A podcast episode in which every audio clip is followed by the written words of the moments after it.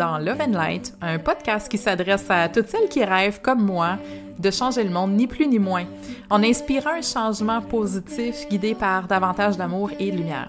Je vous partage ici mes inspirations, mes coups de cœur, mes réflexions et surtout mes rencontres inspirantes avec d'autres femmes qui ont eu le courage de surmonter leurs propres obstacles intérieurs pour écouter la voix de leur cœur et surtout l'assumer au grand jour. Je m'appelle Clotilde, fondatrice de projet Mamasté.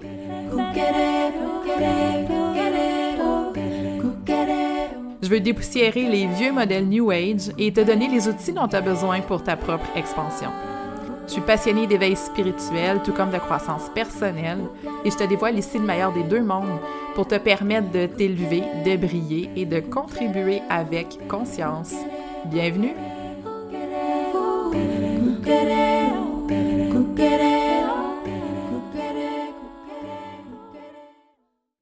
Salut tout le monde, bienvenue à cet épisode 4 du podcast Love and Light. Euh, il vient de m'arriver l'affaire la plus... My God, poche, ridicule. Bon, alors, euh, on est aujourd'hui le 15 juillet, on est encore en Mercure rétrograde et mon logiciel d'enregistrement du podcast a planté alors que j'arrivais à la fin, à la fin de mon enregistrement. Fait qu'il faut que je recommence au complet. La fameuse médecine de Mercure rétrograde. Donc aujourd'hui, je voulais vous parler, en fait, c'était l'introduction de mon podcast, un peu ce qui se passe au, niveau énergétique. C'est assez intense, euh, tout ce qu'on vit actuellement.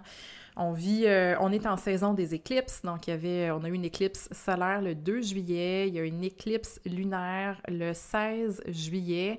Entre ça, il y a Mercure rétrograde, il y a la pleine lune demain, donc on est à une période de très grande intensité énergétique. Donc, euh, si vos appareils plantent, comme mon logiciel d'enregistrement vient de le faire, c'est tout à fait normal. Donc, je viens de me faire servir une, une belle leçon de Mercure rétrograde, donc une autre manière d'utiliser mon logiciel pour ne plus perdre mes enregistrements après 40 minutes. Euh, aujourd'hui, je voulais vous parler de, la mission de vie, donc c'était aussi en concordance avec ce qu'on vit au point de vue énergétique en ce moment, c'est-à-dire que l'éclipse solaire du 2 juillet a ouvert un certain portail, euh, un portail dans lequel euh, on vient se questionner en fait sur ce qu'on veut réellement dans notre vie. On vient se questionner sur notre mission de vie, sur le sens qu'on veut donner à notre vie, sur les choix qu'on fait aussi. Donc, c'était comme euh, en plein dans, l'air et l'énergie du moment pour moi de vous parler de, mission de vie aujourd'hui. Je voulais aussi vous partager un peu mon processus puis mon approche par rapport euh, à cette question-là il y a beaucoup de gens qui me contactent, donc euh, dans le cadre des lectures akashiques que je fais, euh, c'est sûr que le nœud, en tout cas, cette question-là revient souvent. Tu sais, c'est quoi la mission de mon âme? Euh, pourquoi est-ce que j'arrive pas à réaliser tel ou tel projet? Pourquoi est-ce que je doute autant? Dans quoi est-ce que je devrais investir mes énergies? Donc, tout ça tourne en fait autour de, de bien connaître, de bien comprendre c'est quoi sa mission de vie, qu'est-ce qu'on est venu faire sur Terre, dans quoi est-ce qu'on devrait investir, fait que ce que je veux vous partager aujourd'hui, c'est vraiment ma réflexion, ouais, ma réflexion, mon cheminement par rapport à cette question-là. Puis je veux surtout pas que vous pensiez que ça ne fait plus partie de mes questionnements. Je me questionne toujours sur ce que je veux faire, sur ce qui est aligné pour moi. Euh, mais j'ai développé mon approche, puis c'est un peu ça en fait que je, veux, euh, que je veux vous partager. Donc une approche qui me met beaucoup moins de pression, beaucoup moins de stress dans tout ce qui touche justement cette, cette quête ou cette recherche-là de la mission de vie. Parce qu'en fait, vous allez voir, là, la mission de vie, c'est quoi? C'est un, processus qui est en fin de compte le plus simple. C'est le plus simple processus euh, qu'on peut, qu'on peut se donner. Mais je pense que ah, c'est un peu ça le problème, c'est que c'est trop simple. c'est tellement simple que c'est difficile de, de se cantonner ou de rester, en fait, là-dedans. Le problème, oui, c'est le mental. Euh, une mission de vie, c'est quoi? Quand on est dans sa mission de vie, c'est d'être branché sur son cœur. Quand on argumente, quand on réfléchit, quand on cherche, ça c'est quoi? C'est être branché sur le mental. Donc, c'est un petit peu lui le fouteur de troubles par rapport à la mission de vie. Le mental est hyperactif. Par contre, la mission de vie, elle émerge pas du mental, elle émerge du cœur toujours le cœur qui est à la base, ça a toujours été le cœur, puis ça va toujours être le cœur. C'est vraiment la clé. C'est la clé pour trouver sa mission de vie. C'est pour ça que je dis que c'est simple. Parce que tout le monde est doté d'un cœur. on a tous un cœur, règle générale. Donc, en théorie, on a ce qu'il faut. On a ce qu'il faut pour trouver sa mission de vie. Mais je le sais que, Seigneur Dieu, que c'est compliqué. Euh, de la trouver. C'est compliqué pour plusieurs raisons. La première, on se le cachera pas, puis je pense que j'en ai déjà parlé dans, dans un autre podcast, c'est toute la pression, la pression sociale qu'on a en ce moment pour être aligné, pour être sur son X, pour être heureux, pour réussir, pour connaître le succès. On est exposé à énormément de modèles. Ça crée une pression, donc, euh, à travers laquelle on peut se comparer, puis perdre de vue, en fait, qui on est nous-mêmes personnellement, mais aussi amener ou générer une espèce de, réaction inverse. Donc, des fois, voir juste des gens qui sont heureux puis qui réussissent, ça gosse. Et oui, ça gosse. Sauf qu'en faisant ça, on est comme dans l'énergie négative, on est un petit peu dans l'énergie contraire. C'est comme si on baisse les bras par rapport à notre propre exploration vers notre mission de vie, par rapport à notre propre cheminement à nous. C'est comme si on se dit que c'est pour les autres, puis bah, tu sais, pourquoi est-ce que moi je me lancerais dans cette quête-là? Euh, les gens m'énervent. on entend souvent ça. Check là, regarde là avec ces histoires. Fait qu'on on vient en fait un peu se diminuer, mais on vient aussi fermer des portes par rapport à notre propre exploration, comme je dis, par rapport à nous. Tout ça, c'est un jeu de miroir, hein?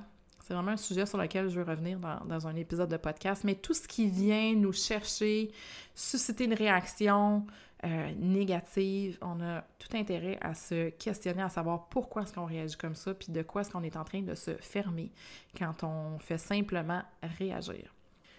L'autre raison qui fait que c'est difficile, en fait, de trouver sa mission de vie ou que c'est complexe, c'est les choix. Donc aujourd'hui, là, il y a tellement de choix. Euh, on peut faire le travail qu'on veut, les études qu'on veut, on peut travailler d'où on veut dans le monde, on peut avoir tel ou tel type de, de mode de vie, euh, tout est possible. Fait comment savoir parmi tous ces choix-là lequel est le bon pour soi? Tu sais, sky's de limite. Il n'y a plus de limite aujourd'hui dans, dans, ce qu'on peut faire. Puis ça, ça devient super étourdissant. Ça amène énormément de confusion.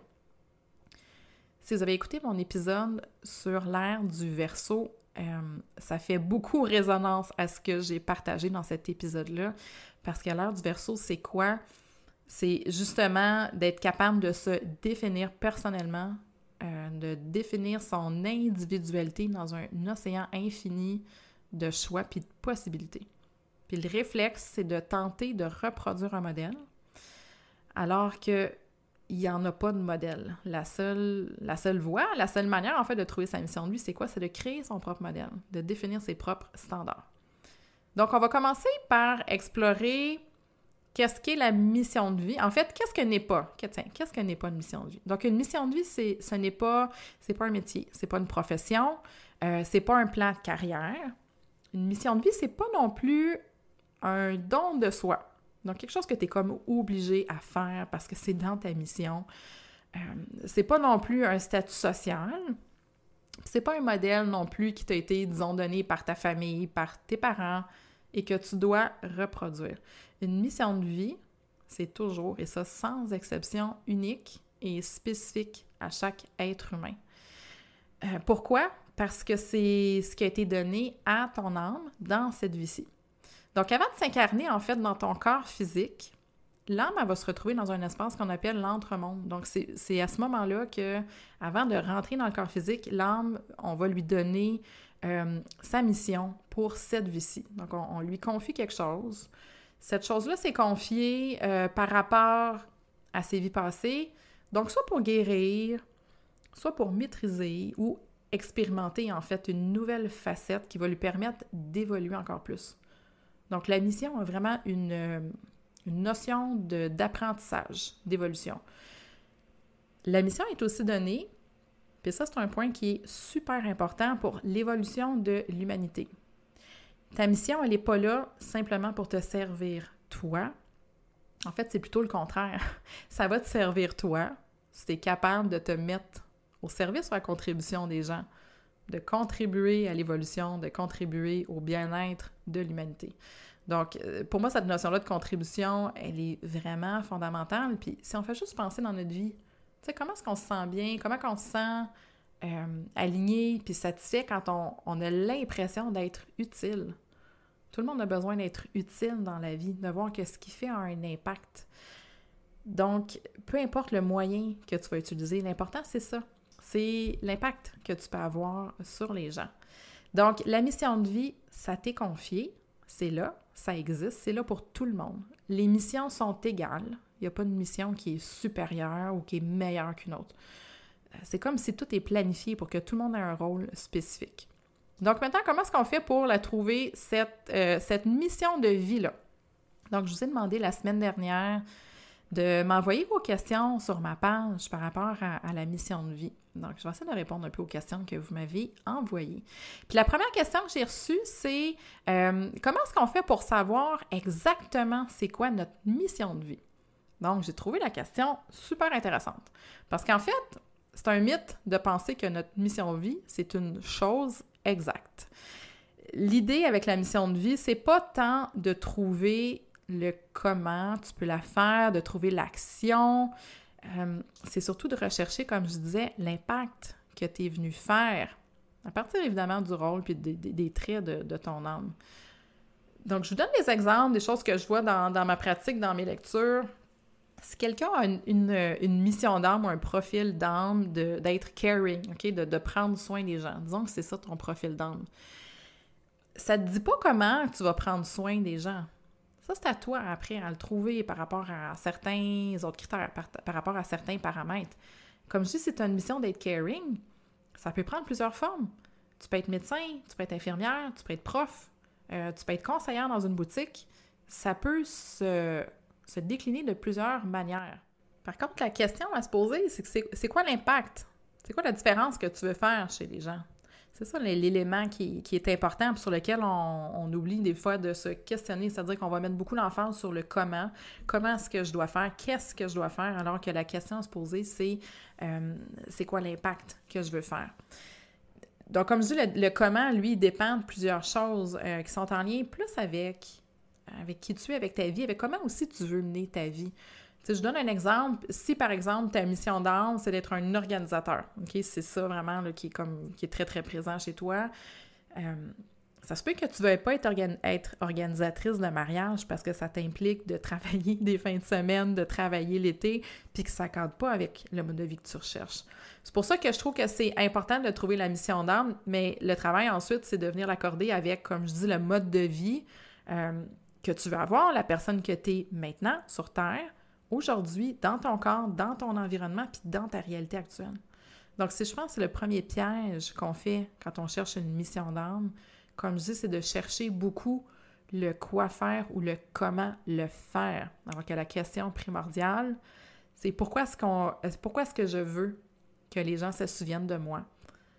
Les gens, ils vont pas tellement se souvenir de ce que tu as fait réaliser, ils vont surtout se souvenir de l'impact que tu as eu sur eux.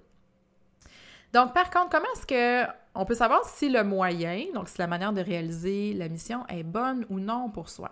Donc, ça, ça va dépendre de ce que tu en retires.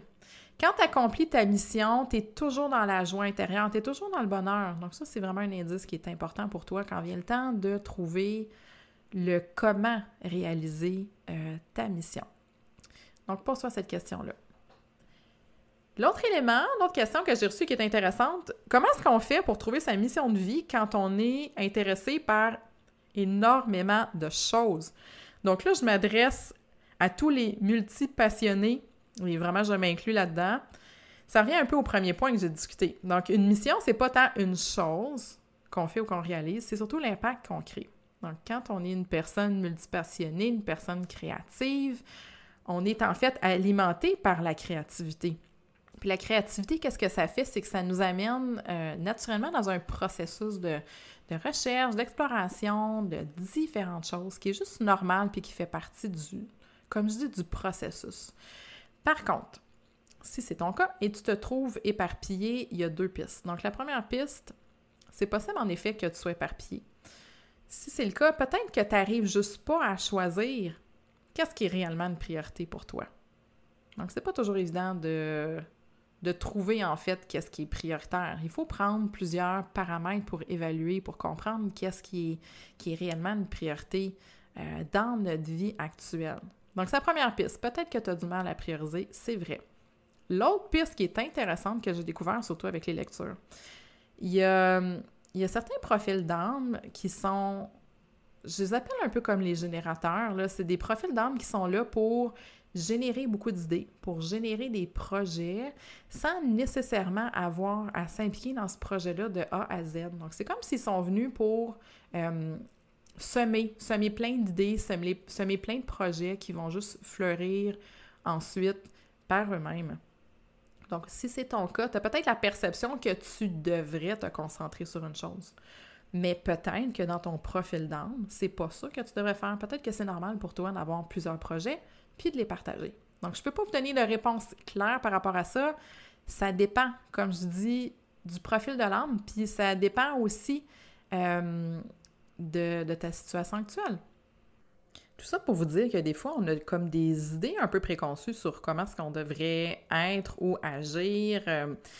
Surtout par rapport aux multipassionnés, c'est souvent comme mal vu de faire plusieurs choses en même temps, mais dans les faits, comme je vous dis, ça dépend. Peut-être que oui, mais peut-être que non. Puis ça, ben, je peux pas vous le dire. Euh, je peux pas vous le dire comme ça dans, le podcast.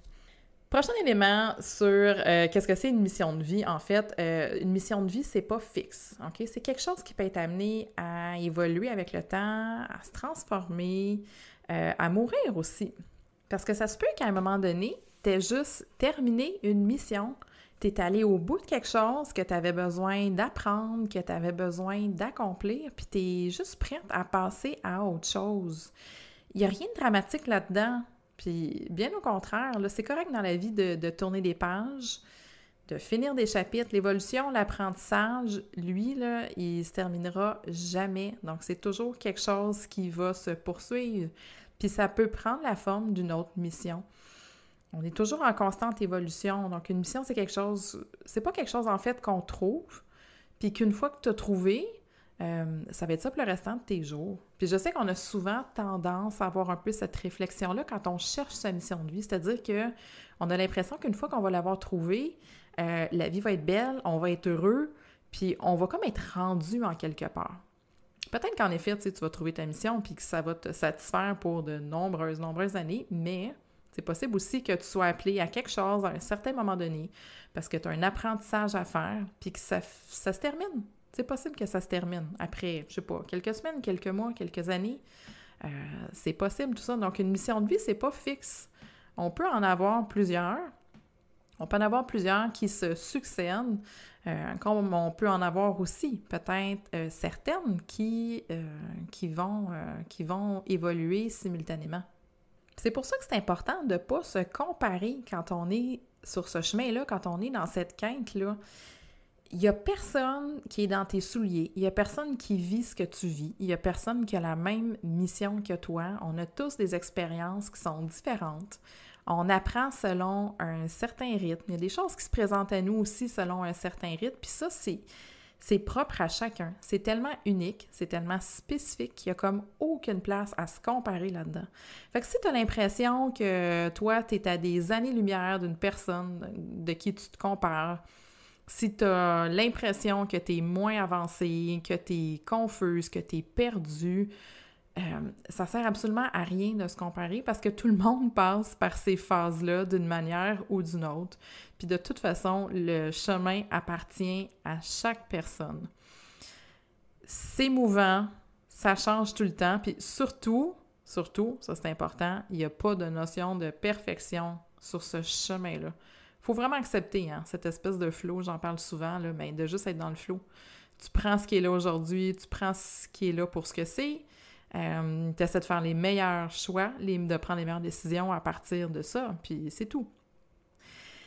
Alors maintenant, je vous parle un peu de, des outils pratiques. Donc, j'ai expliqué un peu qu'est-ce que c'est une mission de vie. Bon, j'ai parlé un peu de, l'importance de, revenir vers le cœur pour être capable de trouver ces réponses. Fait que je voulais vraiment essayer de vous donner des outils pratiques plus concrets là, pour euh, que vous soyez... Euh, euh, pour que ça, soit peut-être plus facile pour vous de, rentrer dans ce, jeu-là, cette exploration-là.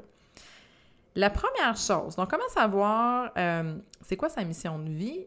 C'est en fait de rechercher ce qui te rend heureuse. C'est comme, comme un travail d'exploration où on doit trouver des indices. Le fait d'être heureuse dans quelque chose, le fait d'être bien, le fait d'avoir de, l'énergie dans, dans un, truc en particulier, c'est un, un indice. C'est surtout, en fait, c'est l'indice majeur quand on est sur cette quête-là. Donc, l'idée ici, c'est pas de prendre ses décisions en fonction de qu'est-ce qui est le plus logique, qu'est-ce qui est le plus simple, qu'est-ce qui va moins déranger, qu'est-ce qui va le plus cadrer dans, je sais pas moi, l'éducation que j'ai reçue, dans ce, qui paraît bien aux yeux des autres. C'est juste de rechercher toi. Toi, qu'est-ce qui te rend heureuse? Toi, qu'est-ce que t'aimes? Et là, ta piste. Ton premier indice, là, c'est ça. Si tu veux trouver ta mission de vie, commence par trouver qu'est-ce qui te rend heureuse, qu'est-ce qui te drive, qu'est-ce qui te donne l'énergie. Puis ça, peu importe qu'est-ce que les gens peuvent te dire par rapport à cette, cette chose-là qui te rend heureuse, peu importe si tu as la conviction ou non que tu peux en faire un métier, que tu peux en vivre, que ça peut te permettre de faire vivre ta famille, juste de chercher qu'est-ce qui te rend heureuse. Je donne un exemple. si toi, ce que t'aimes, c'est, je sais pas moi, d'être sur scène puis de chanter, mais que tu es convaincu que tu n'as pas le talent pour réussir, qu'on te dit que tu n'avais pas la voix pour, euh, pour réaliser ce rêve-là. Euh, l'idée, c'est de suivre cette piste-là, mais vraiment là, en, se foutant un peu de ce que les gens peuvent te dire ou ce qu'ils peuvent te refléter par rapport à leur propre jugement, leur propre perception. Donc, peut-être que effectivement, tu as besoin d'aller chercher des compétences par rapport au champ. Peut-être qu'il y a quelque chose que tu peux explorer, mais en fait, suis, suis la piste de ce qui te rend heureux. Peut-être qu'il y a d'autres portes aussi qui vont s'ouvrir. Mais si dès le départ, tu te fermes parce a des gens qui t'ont dit que tu n'étais pas la bonne place, que tu ne faire un métier, que ça n'avait pas d'allure, que ça faisait pas de sens, c'est sûr que là, tu viens de te couper d'un chemin qui est potentiellement hyper intéressant pour toi. Donc ça, c'est la première piste. De vraiment là, suivre qu'est-ce qui te rend heureux, puis de suivre cette piste-là. Parce que, comme je dis, peut-être que ça va te mener à d'autres choses, qui va te mener à d'autres choses, qui va te mener à d'autres choses, puis qui va finalement ben, t'amener à, la bonne place au bon moment. Voilà. Deuxième chose. Donc là, première, j'ai dit de suivre en fait tout ce qui te rend heureuse. Deuxième chose, c'est d'écouter les signes. Écouter les signes que la vie t'envoie. Donc, ce qu'on dit en fait, c'est que la mission de vie, elle va toujours se présenter à soi elle va se présenter sous forme de feeling ou sous forme d'opportunité. Donc, sous forme de feeling, ce que je veux dire, c'est quand vient le temps de, faire un choix, de prendre une décision, c'est quoi le feeling que tu as? Est-ce que c'est un feeling d'expansion ou un feeling de contraction? Ton chemin, il va se trouver du côté de l'expansion. J'ai déjà lu en anglais ce qu'on dit euh, If it's right, it's light. If it's heavy, it's not ready. Donc, c'est vraiment de se fier à son propre feeling sans raisonner, sans chercher à comprendre, sans donner une explication. Est-ce que le choix, la décision ou ce que tu décides d'entreprendre te met dans un sentiment d'expansion ou de contraction? Quand c'est un sentiment de contraction, ben tu comprends que c'est pas aligné avec ton plein potentiel, c'est pas aligné avec la personne que tu es avec ce que tu peux devenir. Quand c'est un feeling d'expansion, c'est un signe que tu es sur le bon, euh, le bon chemin. Donc, c'est important de se tourner le plus souvent possible vers son feeling puis de l'écouter, vraiment de l'écouter sans, sans réfléchir, sans argumenter. J'ai dit aussi sous forme d'opportunité.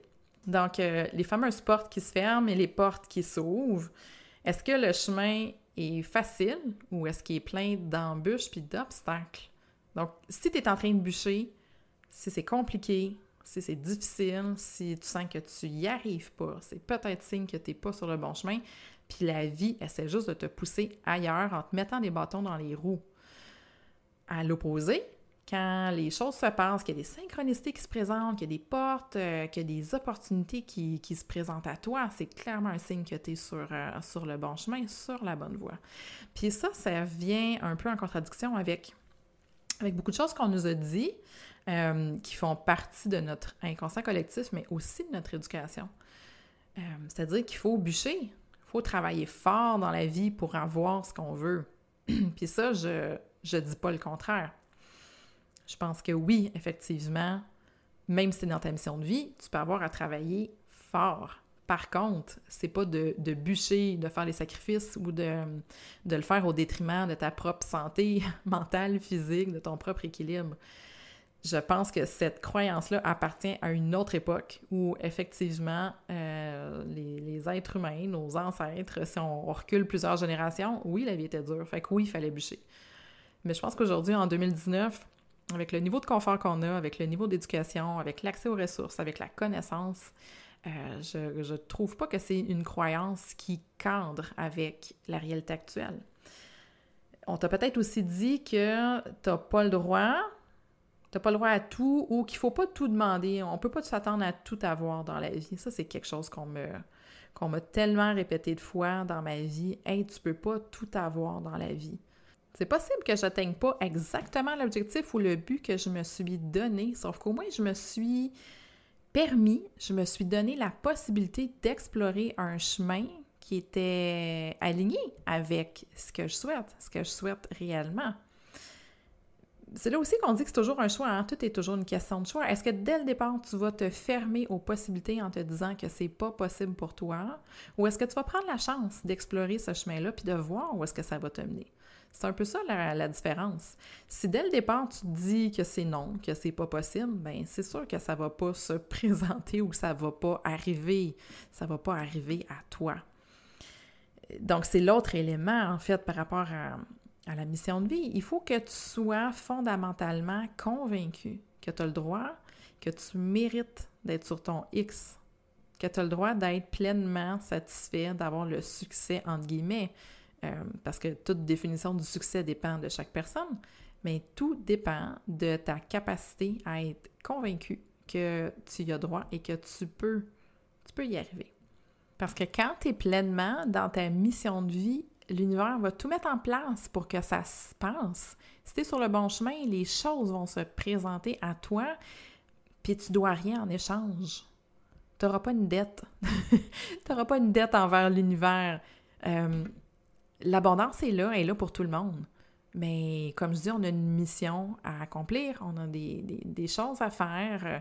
Il y a des chemins qui sont plus appropriés que d'autres pour nous. Quand on se place sur les bons chemins, c'est là que, l'univers va nous redonner cette abondance-là qui fait partie en fait de, de ses qualités euh, essentielles. L'univers est fait d'abondance, il est fait d'expansion. Euh, il n'est pas fait de, de pauvreté, il n'est pas fait de destruction. Si c'était le cas, ben il n'y a personne qui serait, euh, qui serait ici. Tout ce que tu peux envisager, c'est possible. C'est un rêve en tête. S'il y a quelque chose que tu as envie d'accomplir, c'est ton potentiel qui est en train de te parler puis qui, qui essaie de te mener vers ta plus grande évolution. Mais si tu ne crois pas à cette voie-là, si tu ne crois pas à tes rêves, tu viens déjà de te fermer une porte d'accès dès le départ. Donc, ce qui m'amène en fait à vous. Euh, je veux vous citer en fait Deepak. Ben, je ne vais pas le citer, mais je vais parler de Deepak Chopra dans, dans son livre Les sept lois du succès. C'est une des premières lois. Il dit qu'on devrait se fier uniquement à son soi supérieur dans la vie parce que ce soi-là, qu'on peut appeler un peu le, le higher self, il n'y a aucune limitation mentale. Il ne voit que les possibilités. Donc, comment est-ce qu'on fait pour justement écouter ce, ce higher self-là, notre, grande conscience intérieure qui est là, qui est déjà là, c'est par le cœur, c'est par la voix du cœur et la voix de l'intuition. Donc, c'est là que le mental devient un piège parce que le mental, son mode de fonctionnement, c'est la peur, c'est le contrôle, euh, c'est la contraction beaucoup. Notre mental, c'est aussi tout notre système de croyances qu'on s'est bâti, qu'on nous a donné, qu'on nous a légué, puis est aussi bâti, il est aussi construit autour de tout un système de masques ou de rôles ou d'apparences qu'on a pu se donner à soi-même pour se montrer aux autres. Puis souvent aussi pour se protéger, hein, se protéger du regard des autres. Donc, notre mental, il est hyper actif. Un être humain moyen a, je ne sais pas si vous le savez, environ 50 000 pensées par jour c'est clair qu'avec 50 000 pensées par jour, il n'y a pas beaucoup de place pour la voix du cœur, pour l'intuition. Donc, le défi, c'est quoi? C'est justement de, de calmer un peu le mental, de créer de l'espace, de créer la disponibilité intérieure pour entendre vraiment pour entendre la voix de notre cœur, puis pour entendre notre intuition.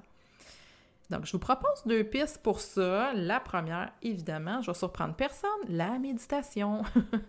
Donc, je dis souvent que quand je médite, c'est surtout pour me donner de l'espace. Surtout quand je médite en, début de journée, c'est comme pour me donner de l'air, de l'air mental.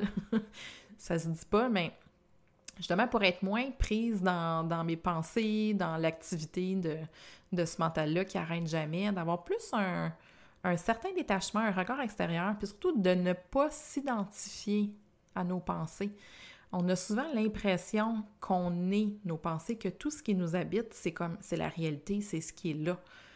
Mais on oublie qu'en fait, le mental puis les pensées, c'est un mécanisme qui fonctionne en soi, puis on a la capacité de se détacher, de prendre du recul par rapport à cette activité-là pour laisser justement plus de place à la voix du cœur, pour laisser la voix du cœur parler, pour être capable de l'écouter. Parce que les réponses puis la vérité se trouvent dans le cœur. Ça vient de là. Le mental, c'est juste un mécanisme qui devrait venir après, après que la voix du cœur émerge. Donc oui, méditer, comme je dis, il y a plein de courants, il y a plein de types de méditation. Fait que trouvez vraiment l'approche qui vous convient. Permettez-vous aussi d'explorer euh, différents courants, de trouver qu'est-ce qui vous inspire, qu'est-ce qui vous parle, sans vous donner d'obligation.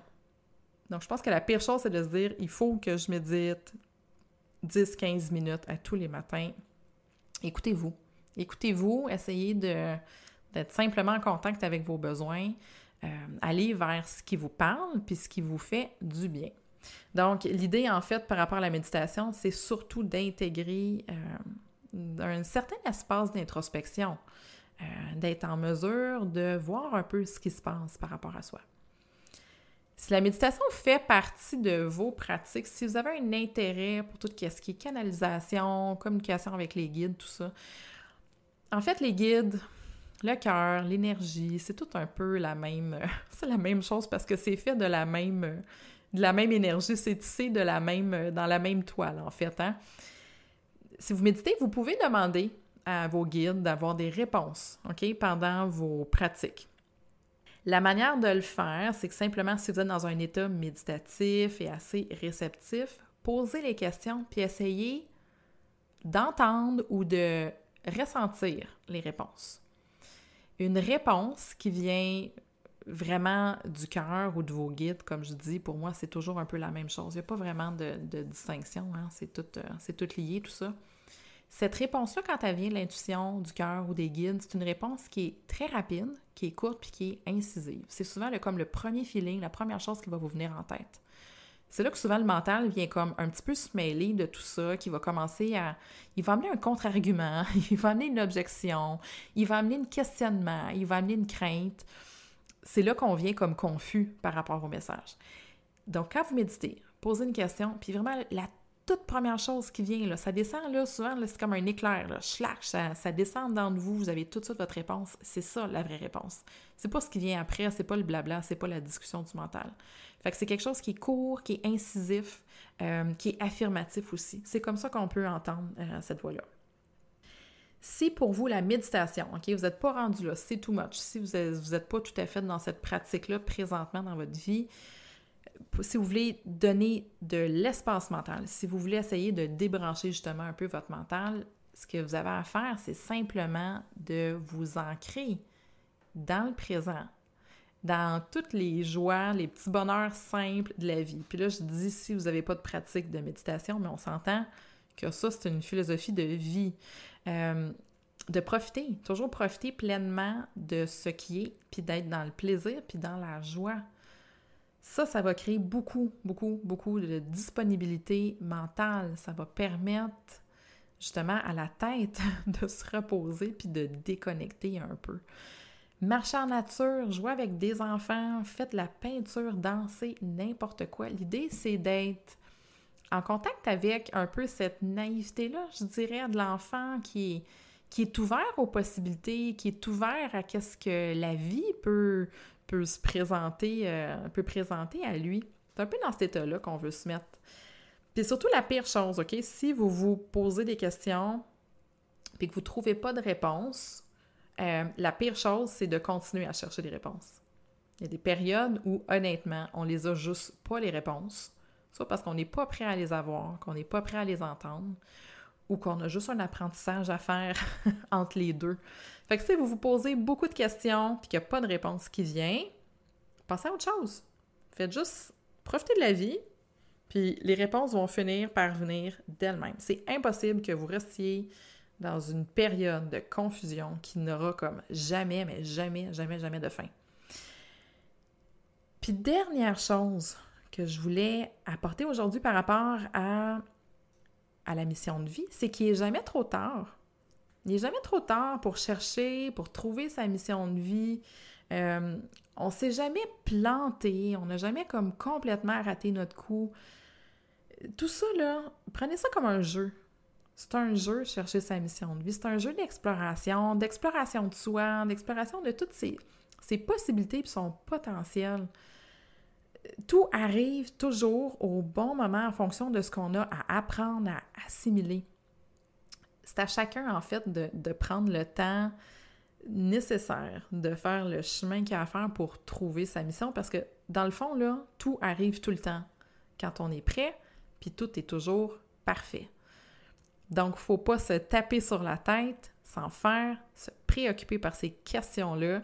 L'idée, c'est d'être plutôt, comme je dis, dans le jeu, dans la naïveté, dans l'ouverture.